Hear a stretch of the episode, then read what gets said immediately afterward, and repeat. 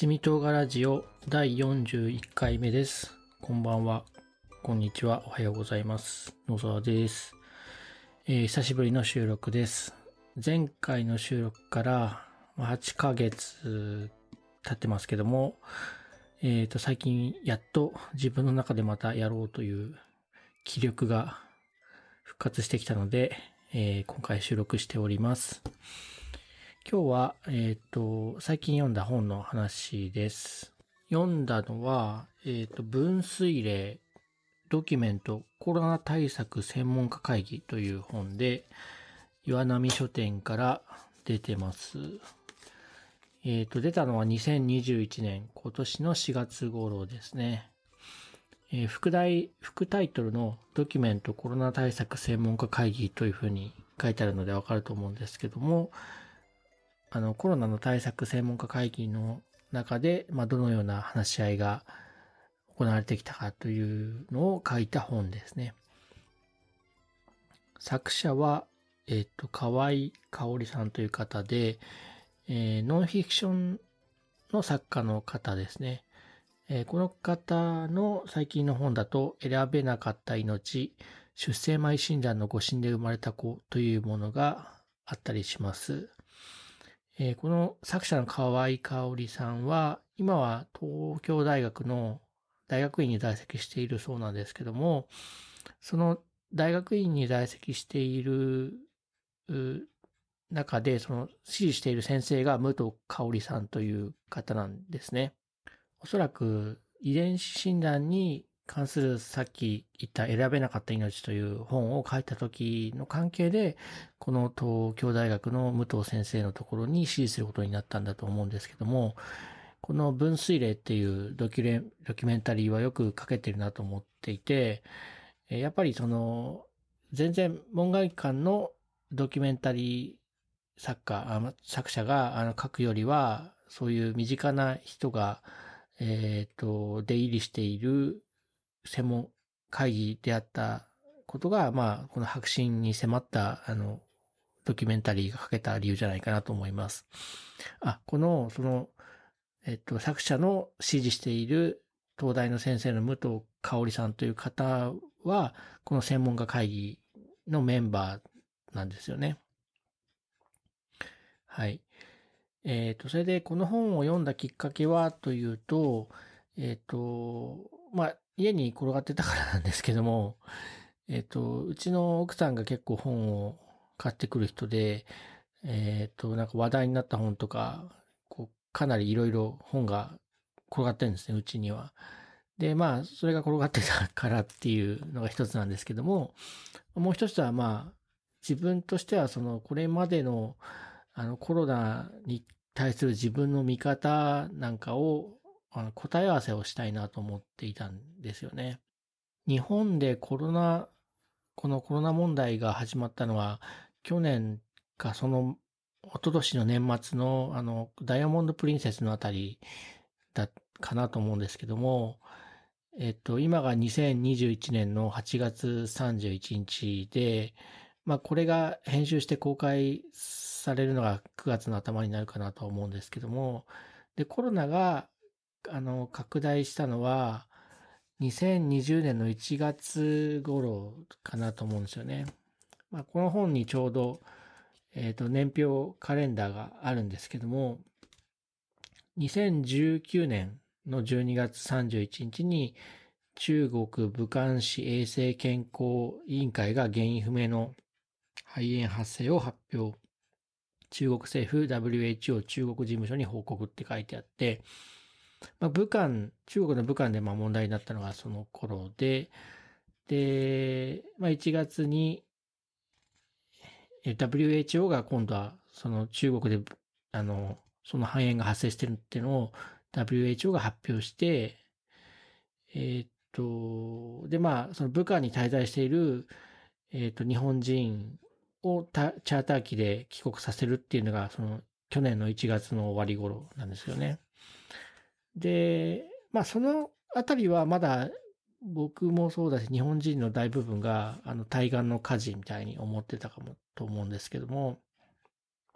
ダイヤモンド・プリンセス号っていう、大型旅客船が日本の横浜港にあの入ってきたあたりから、まあ、きな臭くなるというか、自分ごとになってくるかなと思うんですけども、ダイヤモンド・プリンセス号が、あの、横浜に入ってきたのは去年の2月なんですよね。で、まあ、その、その船の中で感染している人どうする、どう、あの、おろすおろさない治療はどうするみたいな話になって、えっ、と、それから、あの、日本でどれぐらい、日本で感染者、感染経路不明だけど感染者が出てくるみたいなのが2月の13日あたりから出てくる、出てきたみたいですね。はい。で、まあ、そうすると、まあ、そのダイヤモンド・プリンセス号が来たあたりから考えると、今の時点で1年と半年、1年と8ヶ月ぐらいは経ってるんですね。ええ。ただなんかもう数年こういう自粛生活やってるような気持ちでもあるので、1年半と、1年半とか1年8ヶ月っていうと、あ、そうでもないのかなっていう 気は、気はしちゃうんですけど、えー、どうですかね、皆さんは。まあ、あのそんな経緯で、まあ、コロナの生活に突入していったわけなんですけども、あの、まあ、専門家の人たちが、えっ、ー、と、より生のデータというか、より詳しい情報に触れて、えっ、と、それを、その、まあ、こういう、こうしたらいい、ああしたらいいっていうのを、その中で議論したものが、あの、提言として政府に挙げられて、政府がそれを受けて、こうしてください、ああしてくださいと、まあ、人々に自粛なり、えー、緊急事態宣言なりを要請するわけなんですけども、まあ、そういうふうにその、あの、対策がやられてた中で、自分は、そのコロナに関して分かっていること、それからコロナに対処するためにどう動くべきかっていうのを、こう、なんていうかな、正しくメッセージを受信して、えっ、ー、と、理解して、あの、行動できていたかなっていうのを、まあ、知りたいなっていうのが、あの、一つで、まあ、そういう意味で答え合わせっていう答え合わせをしたいなっていうのがあったのと、あとはまあ、その、政府とか専門家がどういう考えを持って意思決定をしていたかっていうのも、あの、知りたいなっていうのがあって、まあ自分なりにこういろいろ想像してこういうことだからこういうふうに決めたんだろうな、考えたんだろうなっていう、まあ想像はあったんですけど、そういうものを、えっ、と、合ってたのかなっていう、まあ答え合わせをしようかなっていうふうに思って読んでました。はい。答え合わせした結果は、まあ、それなりに合ってたかなとは思うんですけど、自分のコロナに対するスタンスっていうのは。ただまあ、意外だでだった点とか、あそれはそういうことだったんだって思った点、えー、なんかがいくつかあるので、ちょっと今日はそれを話してみたいなと思います。えっ、ー、と、まあ、この本、えっ、ー、と、今年の4月に出て、出たんですけど、えー、ただこの本自体がこう書いてる期間はもっと短くて、えっ、と、去年の2月から6月までのことなんですね。というのは、その専門家会議というものがあったのは、その、去年の2月から6月までの間なんですね。で、僕のなんか肌感覚としては、なんか、ある時までは、その専門家会議がすごい前面に出て、情報発信してるな、というふうに見てたんですけど、えっと、ある時を境になんかその、鳴りを潜めちゃったなっていうふうに思ってて、それはなんでなのかなって思ってたんですね。で、それが、あの、まあ、書かれ、書かれているんですけども、要はその専門家会議っていうものがあったんだけども、それが組織変更されて、えっ、ー、と、別組織になった結果、あの、専門家はあんまり表に出なくなってた結果なんですね。で、その切り替わりがその6月で、去年の、去年の6月にその廃止になって、7月に別の組織体ができたということだそうです。えっと、なんか、その、専門家会議というものは、実はその、法律的には不安定な存在だったらしくて、その法的な根拠がないような存在だったそうなんですよね。まあ、それもあって、あったのと、あと、すごい、あの、専門家の人が前に出て、あの、説明していたので、あたかも、その専門家が意思決定をしている、えっ、ー、と、自粛だとか飲食店の休業だとか、そういうことを、あの、指示しているように見えて、えー、たのが、まあ、問題、いろいろなか問題があったみたいなんですよね。一つはまあ、その、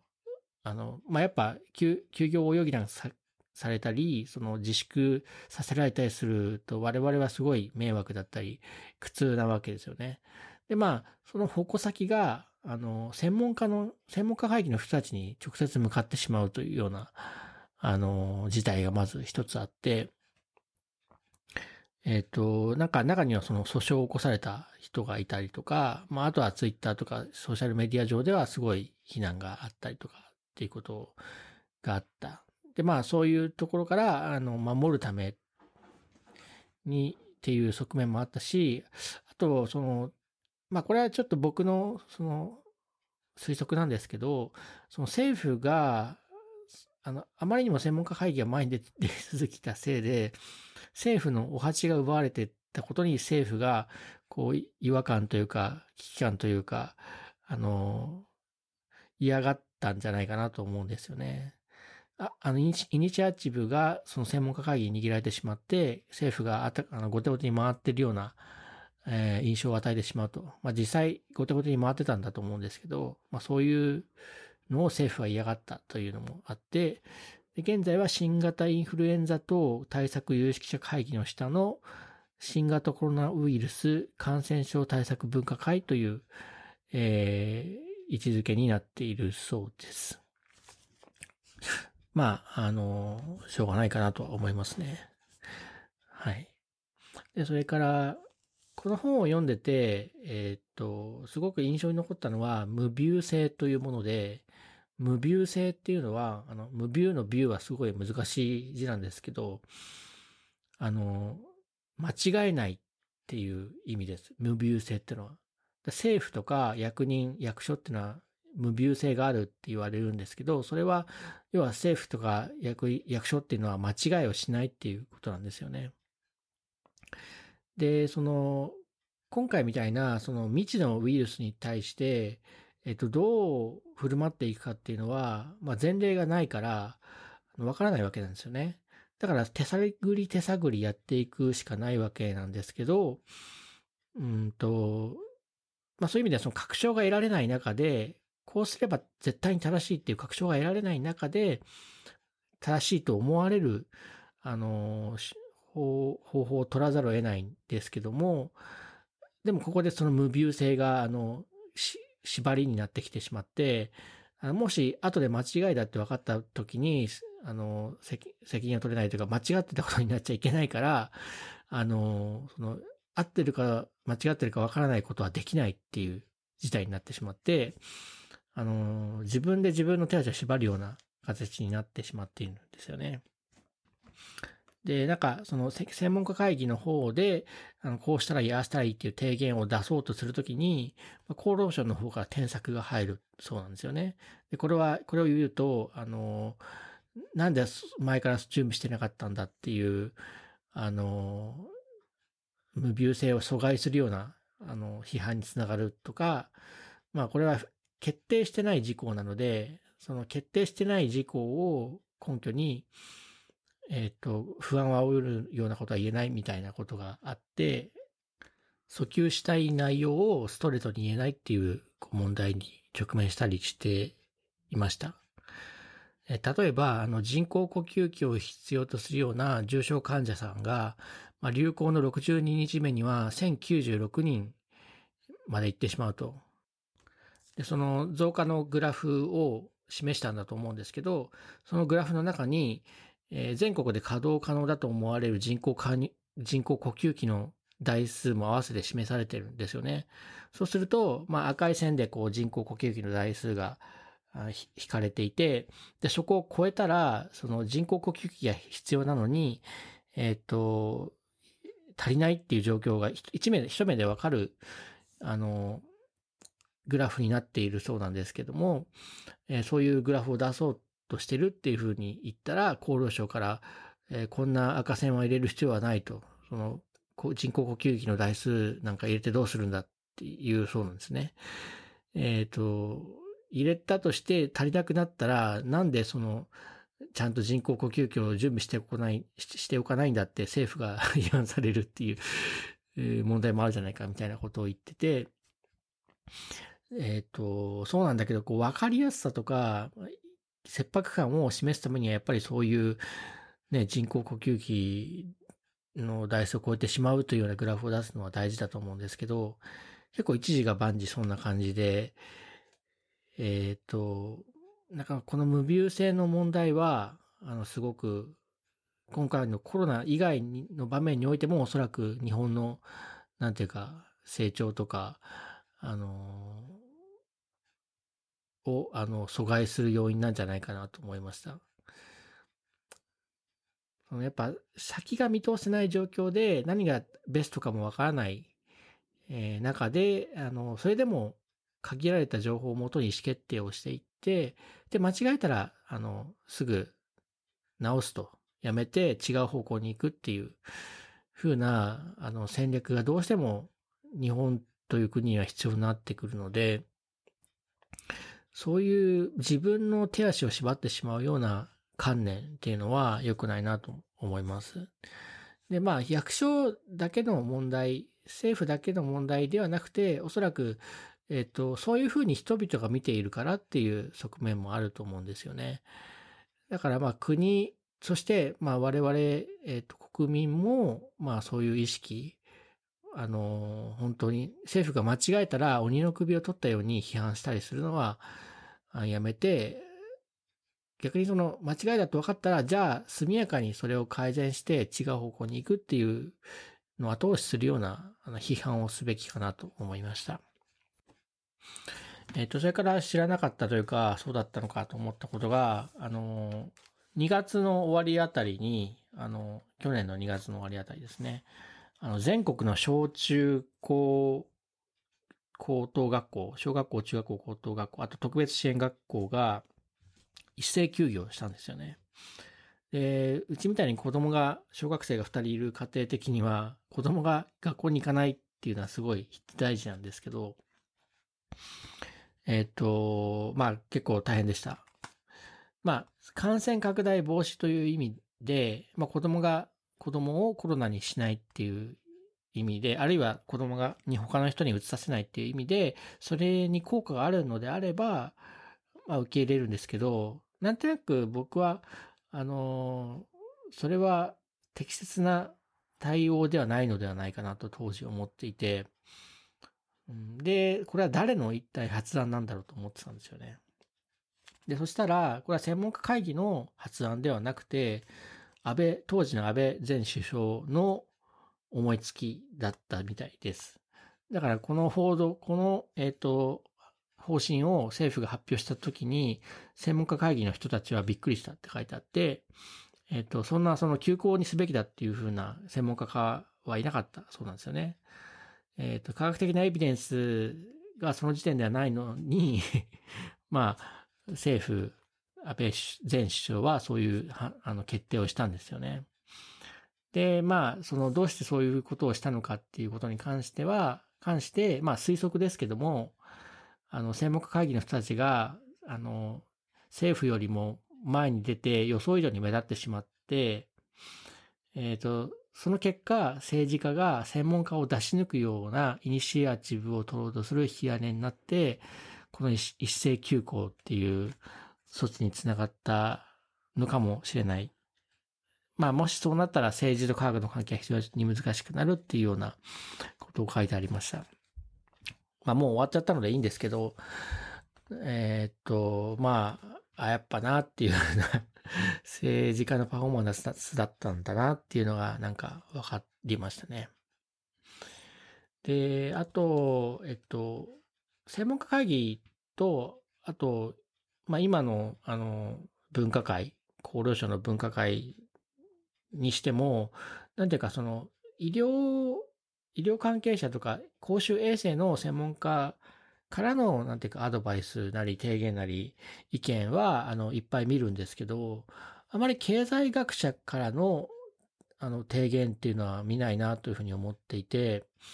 一応、経済学者の大竹文夫さんは、その専門家会議に入っていたし、えっ、と、今も、あの、まあ、大竹さん以外の経済学者の方も、現在の分科会の方にはいるそうなんですけど、あんまり見えないなという感じですね。えっ、と、もうあの、コロナで